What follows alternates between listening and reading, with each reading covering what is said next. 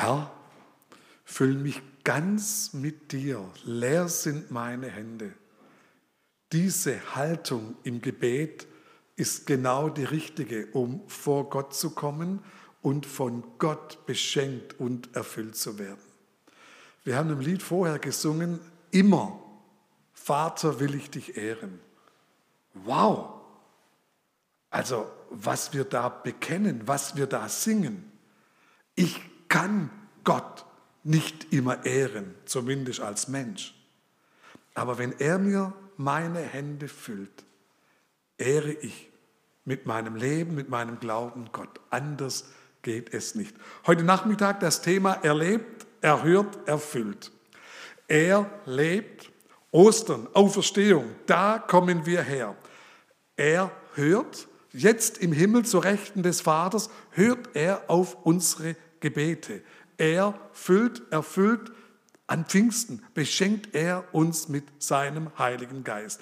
Also wir sind Ostern, Himmelfahrt, Pfingsten und heute mittendrin sind wir an der Himmelfahrt. Da stehen die Jünger auf dem Ölberg. Und Jesus spricht noch einmal zu seinen Jüngern und die spüren, dass da irgendwas jetzt passiert oder irgendwas anders ist.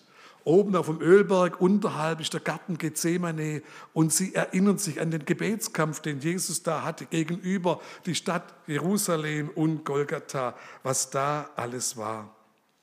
Und Jesus gebietet seinen Jüngern, jetzt nicht loszulegen und auf eigene Faust irgendetwas reißen zu wollen. Nein, Gottes Reich wird nicht alleine oder durch menschlichen Einsatz gebaut. Der Antrieb, etwas zu tun, muss von innen kommen, muss vom Heiligen Geist getrieben sein.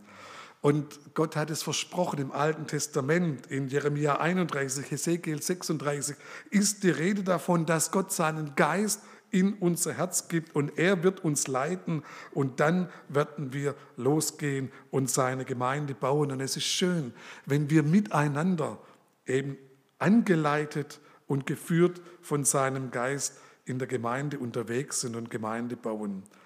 Momentan, also an dieser Stelle, wo die Jünger am Ölberg stehen, denken sie aber noch nicht so an die Ausbreitung des Reiches Gottes, an die Verkündigung des Evangeliums. Sie fragen ja da, heutiger Lehrtext, auch wann kommt das Reich? Und sie denken, es ist Jerusalem, es ist Israel, der freie Staat Israel soll gegründet werden. Jesus verurteilt diese Frage nicht. Aber seine Antwort ist, Zeit und Stunde weiß allein der Vater. Und das gilt übrigens für alle Bereiche unseres Lebens.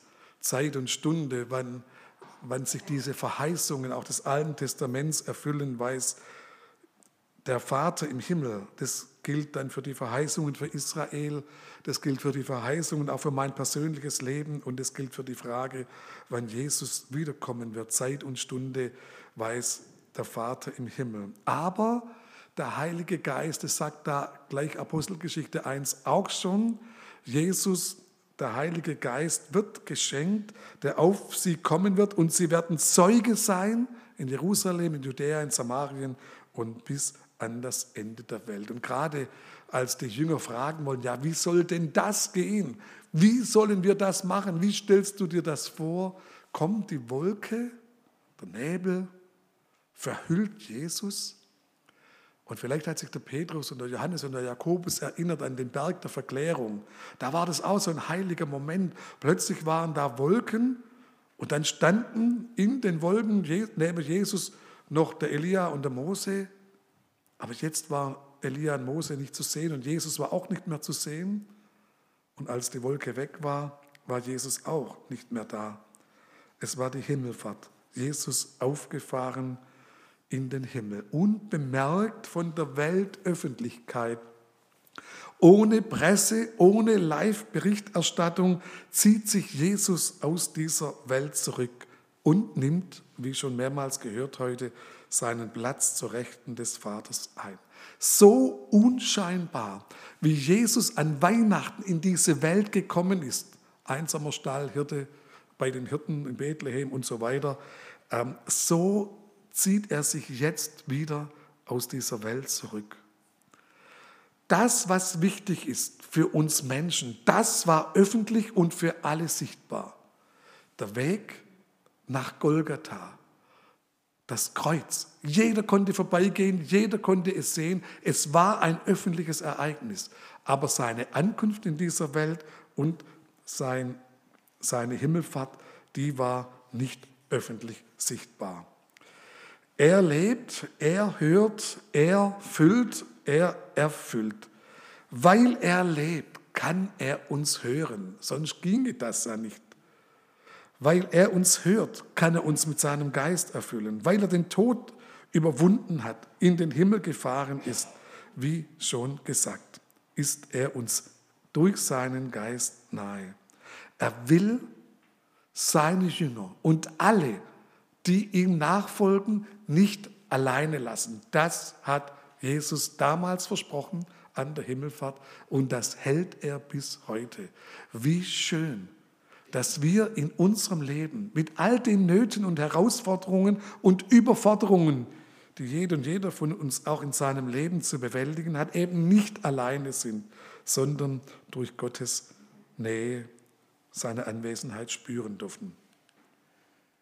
Weil Jesus lebt, kann ich ihn erleben? Heute Morgen wurde ich ja gefragt, wie erlebe ich Jesus? Und ich habe gesagt, weil ich mit Jesus lebe, erlebe ich alles mit Jesus. Also mein ganzes Leben ist ein Leben mit Jesus. Und natürlich gibt es besondere Erlebnisse, aber auch mein Alltag ist mit Jesus durch oder von Jesus durchdrungen und von ihm auch geleitet. Der Glaube an Jesus ist viel mehr als Überzeugung, oder auch mehr als nur der Glaube, dass Jesus auferstanden ist. Das ist schon sehr viel. Der Glaube an Jesus ist ein mit Erfahrungen gesättigtes Leben, eben ein erfülltes Leben. Weil Jesus lebt, kann ich ihn hören und ich werde von ihm auch erhört, immer wieder in ganz konkreten Dingen. Und wir könnten viele, viele Geschichten erzählen, wo das auch passiert ist. Und auch die Jünger haben Jesus vielfältig erlebt und da kann man die ganzen Jesus-Geschichten eben auch mit hineinnehmen. Jetzt aber war für sie der Auftrag an Himmelfahrt zu warten, zu warten, bis Pfingsten kommt. Die Jünger wurden gesegnet durch die Verkündigung von Jesus und durch die Gemeinschaft, die sie mit Jesus aber auch als Jünger Gemeinschaft hatten. Und diese zwei Begriffe, die gelten auch bis heute. Wir brauchen die Verkündigung. Wir brauchen das Hören auf die Worte, die wir uns selber nicht sagen können. Es muss uns zugesprochen werden.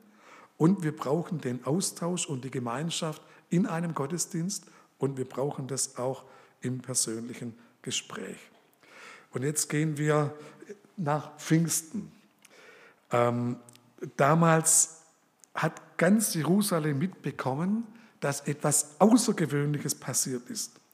Petrus, der an Karfreitag noch behauptet hat, Jesus nicht zu kennen, der ein einfacher Fischer war, der fängt jetzt plötzlich an zu predigen, faszinieren und die Leute hören ihm zu und schlafen nicht ein. Gut, die stehen auch, sonst wäre es schwierig gewesen. Er spricht von dem gekreuzigten Jesus, der auferstanden ist und lebt. Und das war die Hammerbotschaft. Nochmal, es war öffentlich, dass Jesus gekreuzigt wurde. Es haben viele mitgekriegt. Und jetzt sagt der Petrus, entweder ist er irr oder muss was Wahres dran sein, dass der, der am Kreuz gestorben ist, wo der Soldat den, den Speer in die Seite geschoben hat, wo Blut und Wasser rauskam, dass der lebt. Ja, wo ist er denn? Könnten manche gefragt haben. Es war eine so zu Herzen gehende Predigt, dass die Leute ihn gefragt haben, was sollen wir denn jetzt tun? Wie geht es denn jetzt weiter? Übrigens ist das etwas vom Schönsten für Verkündiger, wenn Menschen kommen und sagen, hilf mir, dass ich das jetzt in meinem Leben konkret übernehmen kann, anwenden kann, dass es in meinem Leben fruchtbar wird. Ich lese jetzt also schon ein bisschen voraus, das ist jetzt tatsächlich schon Pfingsten. Aus Apostelgeschichte 2 ab Vers 37. Mit seinen Worten, das ist Basisbibel, wer die Luther, der Luthertext im Kopf hat, ähm, ist ein bisschen anders, aber ich liebe auch die Basisbibel, weil sie auch gut verständlich ist. Mit seinen Worten traf Petrus die Zuhörer mitten ins Herz. Sie fragten ihn und die anderen Apostel, ihr Brüder, was sollen wir tun? Petrus antwortete, ändert euer Leben. Lasst euch alle taufen im Namen von Jesus Christus, dann wird Gott euch eure Schuld vergeben und euch den Heiligen Geist schenken. Was für ein Versprechen und was für eine Verheißung. Diese Zusage gilt für euch und eure Kinder. Und sie gilt für alle in den fernen Ländern, so viele der Herr, unser Gott, noch zum Glauben an Jesus hinzurufen wird. Also auch das, eine kleine Bemerkung. Die Verheißung war nicht nur für die 3000, die an dem Tag zum Glauben gekommen sind, sondern sie gilt für Kinder, Kinder, für uns heute. Wer zum Glauben kommt, wird beschenkt mit dem Heiligen Geist. Das ist versprochen. Mit diesen und noch vielen weiteren Worten beschwor Petrus die Leute und ermahnte sie, lasst euch retten, wendet euch ab von dieser ungerechten Generation, also diese Generation, die nicht mit Gott lebt. Viele nahmen die Botschaft an, die Petrus verkündet hatte, und ließen sich taufen. An diesem Tag gewann die Gemeinde ungefähr, die haben es nicht genau zählen können, 3000 Menschen hinzu. Die Menschen, die zum Glauben gekommen waren, trafen sich, und jetzt wird es gemeinschaftlich, regelmäßig und ließen sich von den Aposteln unterweisen. Sie lebten in enger Gemeinschaft, brachen das Brot miteinander und beteten. Die Leute in Jerusalem wurden von Ehrfurcht ergriffen, denn durch die Apostel geschahen viele Wunder und Zeichen. Was für ein Geschehen damals an Pfingsten. Es beginnt mit der Wende zu Gott. Nach der Wende zu Gott kommt die Wende zur Gemeinschaft auf dem Weg und aus der Gemeinschaft oder in der Gemeinschaft auf dem Weg erfolgt die Erfüllung mit dem Heiligen Geist. Viele Menschen, die damals zum Fest nach Jerusalem gekommen sind, die wollten das Fest der Erstlingsfrüchte, Shavuot, feiern.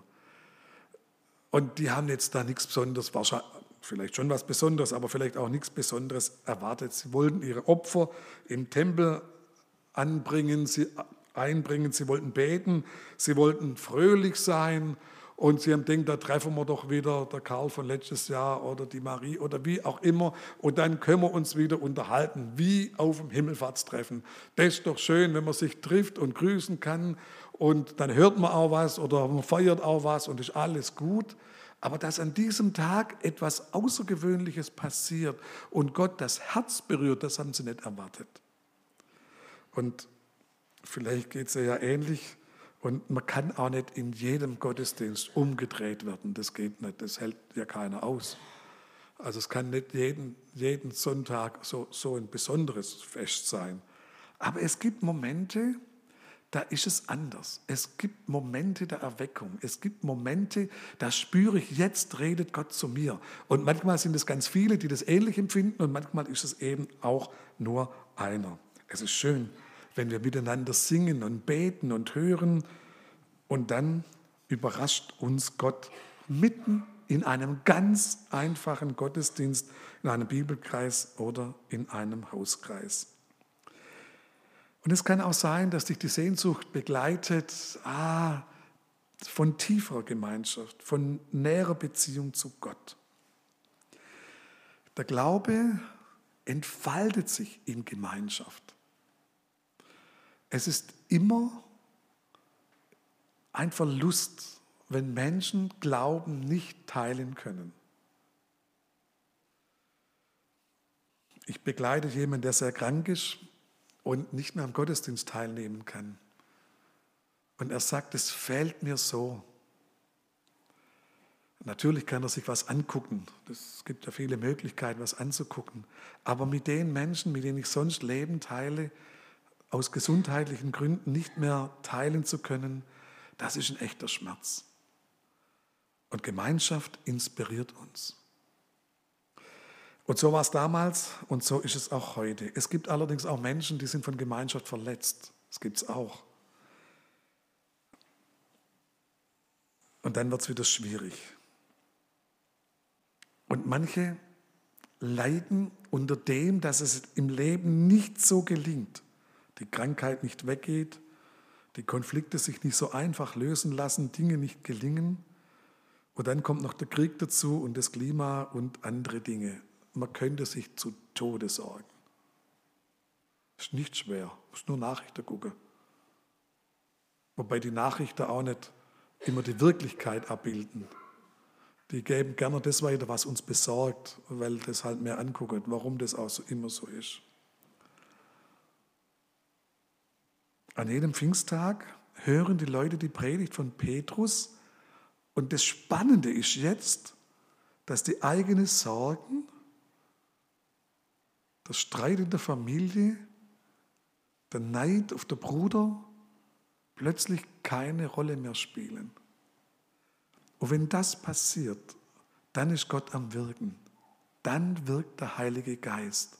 Wenn das Menschliche, wo wir alle drinstecken und durch müssen, weniger wichtig wird und das Reden Gottes wichtig wird, dann sind wir in einem heiligen Moment angekommen, wo Gott unser Herz berühren möchte. Und deshalb kommen sie zum Petrus und was sagt er? Ändert euer Leben, lasst euch alle taufen im Namen von Jesus Christus, dann wird Gott euch eure Schuld vergeben und euch den Heiligen Geist schenken. Das gilt, ich habe es vorhin schon vorgelesen und jetzt nochmal für euch und für eure Kinder. Und Gott wird viele, viele zu Jesus hinzurufen. Die Taufe bedeutet, dass ich mein altes Leben abgebe und das neue Leben bekomme. Ich bekomme das Leben von Jesus und gebe ihm mein Leben. Er kriegt meine Sünden und ich seine Heiligkeit. Wenn ich bei Erwachsenen dabei bin, die jetzt auch keinen christlichen Hintergrund habe, haben und zu Jesus finden, dann erlebt man das so hautnah und spürbar. Wenn der Teufel untertaucht und das alte Leben ja, ersäuft wird und das neue Leben aufsteht, wende zu Gott. Er stirbt wegen meinen Sünden und ich lebe wegen seiner Barmherzigkeit. Wer das glaubt und annimmt, der wird mit dem Heiligen Geist erfüllt. Deshalb feiern wir in Pfingsten erfüllt. Und dazu nochmal herzliche Einladung. Nach der Wende kommt die Gemeinschaft auf den Weg. Freude, aufrichtige Herzlichkeit, das beschäftigt die Gemeinde. Es ist notwendig, dass wenn man zum Glauben gekommen ist, dann auch die Richtung beibehält und bei Jesus bleibt. Wir haben eine Arbeit in unserem Verband, das ist auch eine missionarische Arbeit und die, die da zum Glauben kommen, die haben keine christliche Geschichte. Und äh, wenn man da zum Glauben, wir denken, wenn einer jetzt Christ wird, dann geht er ab jetzt jeden Sonntag in den Gottesdienst, macht seine stille Zeit, betet morgens und abends und ist so dabei. Das ist aber nicht so. Wenn das einer nicht gelernt oder geübt hat, dann ist das ein langer Weg, auch um in eine geistliche Übung, in eine geistliche Kultur hineinzufinden. Aber diesen Menschen muss man beistehen, damit sie lernen, aus einem eigenen geistlichen Leben auch Kraft zu schöpfen für den Alltag. Und das, darum geht es jetzt in diesem Punkt. Das ist die Freude, die Gemeinschaft, aber es ist auch wichtig und notwendig, dass sie zusammenbleiben. Damals, jeden Tag, haben sie sich im Tempel versammelt. Das geht auch nicht das ganze Leben, das ist klar. Irgendwann muss man auch was arbeiten. Aber das war die Erweckung. Sie haben sich versammelt und haben Gottesdienst miteinander gefeiert. Es war eine anziehende Gemeinschaft, die sie hatten. Das hat die Leute fasziniert. Wir fragen uns ja immer, wie können wir den Auftrag von Jesus, den er an Himmelfahrt seinen Jüngern gegeben hat, Zeuge in der ganzen Welt zu sein, möglichst gut weitergeben. Und dann machen wir eine Evangelisation und Gott schenkt es, dass Menschen zum Glauben kommen. Aber wir erleben auch, dass nicht automatisch Menschen durch eine Evangelisation zum Glauben kommen. Letzte Woche war ich unterwegs, habe ich Evangeliumsrundfunk gehört und da hat einer erzählt, wie er Gemeinde gegründet hat, neue Gemeinde. Und sagt, hat er festgestellt, in der Bibel steht ganz viel von der Liebe drin, von der Liebe Gottes zu den Menschen, Nächstenliebe und so weiter. Hat er gesagt, ich biete jetzt mal keine Veranstaltung an, ich bin einfach nur lieb und nett zu meinen Nachbarn. Also wie das jetzt alles im Detail war, weiß ich nicht. Und er ging dann auf die Terrasse der Nachbarn, haben sie gegrillt, Bier getrunken, wie auch immer, geredet. Und er hat gesagt, ich von mir aus mache keine Evangelisation. Also ich spreche von mir aus der Glaube nicht an. Wenn ich gefragt werde, antworte ich fröhlich und gern. Also er hat immer so lange gewartet, da braucht man echt Geduld, vor allem wenn man gern was weitergeben will. Er hat die Beziehungen tief aufgebaut und gewartet, bis er gefragt wird, dann hat er was erzählt. Und deshalb hat er auch immer wieder was erzählt. Eines Tages sagt der Nachbar zu ihm, du, eins will er dir sagen, ich will ab jetzt nie mehr was hören von Jesus und vom Glauben und von Gott. Also hat er also ein paar Mal gefragt und jetzt wollte er nichts mehr hören. Und das war für den Gemeindegründer ein richtiger Schlag. Jetzt war er doch lieb, jetzt hat er gebetet, jetzt ist er nicht mit der Tür ins Haus gefallen und jetzt sagt er No-Go. Das gibt's. Und er hat es akzeptiert. Übrigens hat es Jesus auch akzeptiert, als der reiche Mann da mit ihm gesprochen hat. Jesus war traurig, aber hat den Preis nicht gesenkt. Er war nur traurig. Und so war es bei diesem Gemeindegründer auch. Sagte ein Jahr später, ein Jahr später, wo sie nicht mehr so viel Kontakt hatten, ruft der Nachbar an und bittet ihn um ein Gespräch. Und dann hat er seine Seele ausgepackt und Dinge bekannt, die wirklich nicht in Ordnung waren, echte Sünde. Und dann haben sie gesagt, Menschen, dann sagen wir es doch gleich Jesus. Und dann sind sie auf die Knie gegangen, dann kam der zum Glauben. Die Geduld, die Liebe, das Gebet. Dann kam Schwiegermutter noch zum Glauben und ein paar andere, jetzt ist ein kleiner Hauskreis entstanden. Jetzt ist das natürlich schon toll, ne? so idealtypisch, so wie man es sich wünscht und, und sei soll. Und das schenkt Gott auch, tatsächlich. Aber auch nicht immer so. Aber an der Stelle, Stelle war das so. Und ein Schlüssel, und das hat mich schon, schon fasziniert, probier es mit Liebe. Und nur mit Liebe und Zurückhaltung. Denn wenn man drückt, machen Menschen zu und Liebe öffnet. Möge es uns gelingen. Damals haben die Leute gesagt, wir wollen lernen. Also die haben sich mit den Aposteln dann zusammengesetzt, die sind wahrscheinlich von einem Hauskreis zum anderen gewandert, wie sie es jetzt genau gemacht haben, steht nicht in der Bibel, an welcher Straße und zu welcher Uhrzeit sie sich getroffen haben, aber sie haben sich getroffen, um zu lernen, um brüderliche Gemeinschaft zu haben, um zu beten und ähm, auch Gott zu ehren, wie wir es im Lied vorhin auch gesungen haben. Sie wollten wissen, wie war das mit Jesus? Was hat Jesus gesagt? Wie hat er es gesagt? Und dann hat sie fasziniert und wer das Leben von Jesus anguckt, ist immer fasziniert. Warum? Weil Jesus eben anders ist als in unserer Gesellschaft oder in der Natur. Da ist es noch viel stärker, wo sich immer nur das Stärkere durchsetzt und der Schwache verliert. Jesus hat die Liebe zum Schwachen mitgebracht. Jesus hat die Liebe zu dem, der verloren hat, mitgebracht und sich immer um die gekümmert, die sonst keiner sieht. Also nicht um den Champions League-Sieger, sondern um den Absteiger, so die sonst eher übersehen werden. Und Jesus war auch nicht angewiesen auf den Erfolg. Einmal hat er gefragt, als viele Leute von ihm weggegangen sind, seine Jünger, wollte auch gehen. Welch herrliche Unabhängigkeit. Nicht vom Erfolg abhängig zu sein, sondern allein von dem, was Gott ihm aufgetragen hat, Liebe üben. Und wenn es einer gerade nicht erträgt, die Liebe, dann zu warten und es auszuhalten und nicht mit einem schlechten Gewissen rumzulaufen, wenn man eine drei Traktate weiterverteilt hat.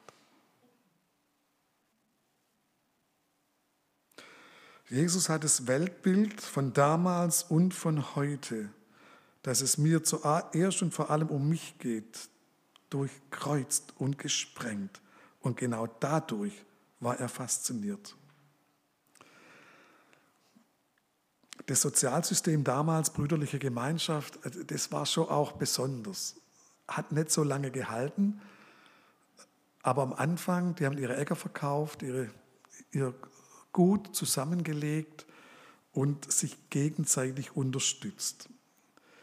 Das war ein starkes Zeugnis. Übertrage auf uns heute. Es gäbe dieses Gemeinschaftshaus nicht.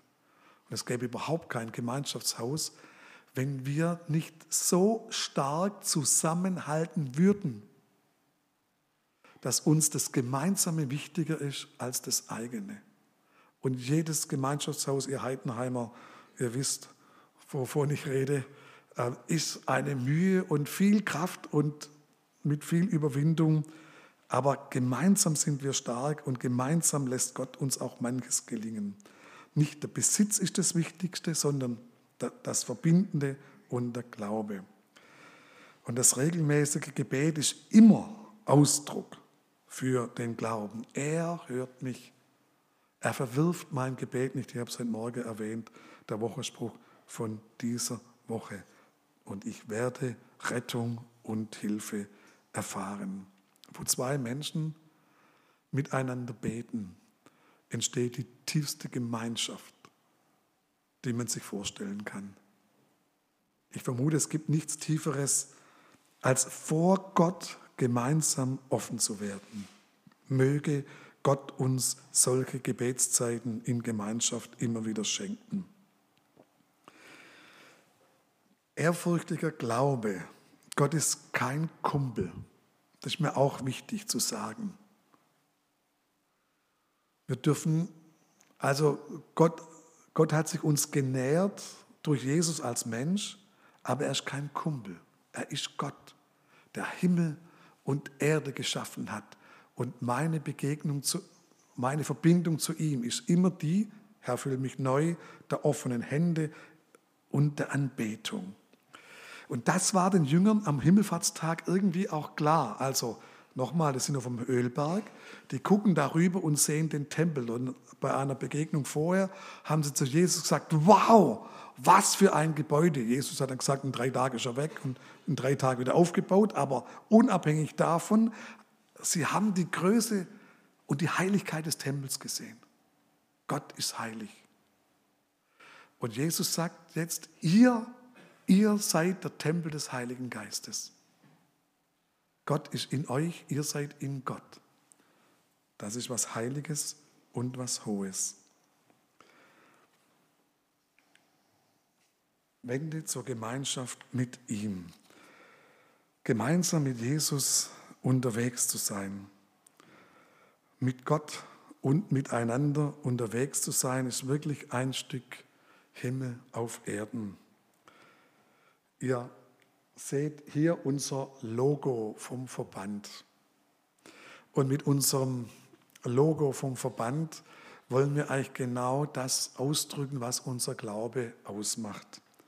Wir stehen als Gruppe, als Gemeinschaft, es ist nicht nur ein Männchen darunter, gemeinsam unter dem Kreuz. Und Jesus hält seine segnende Hände über uns. Es hat ihn das Leben gekostet, dass wir diese Gemeinschaft erleben und feiern konnten.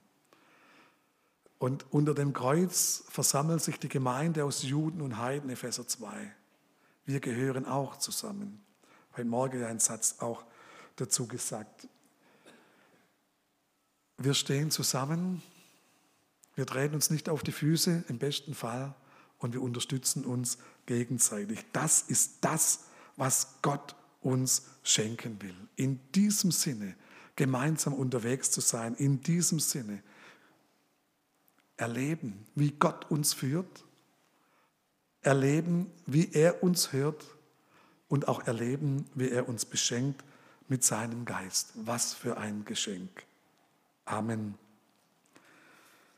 Wir beten und wir beten auch miteinander das Vater unser und ich lade Sie ein, zum Gebet alle aufzustehen.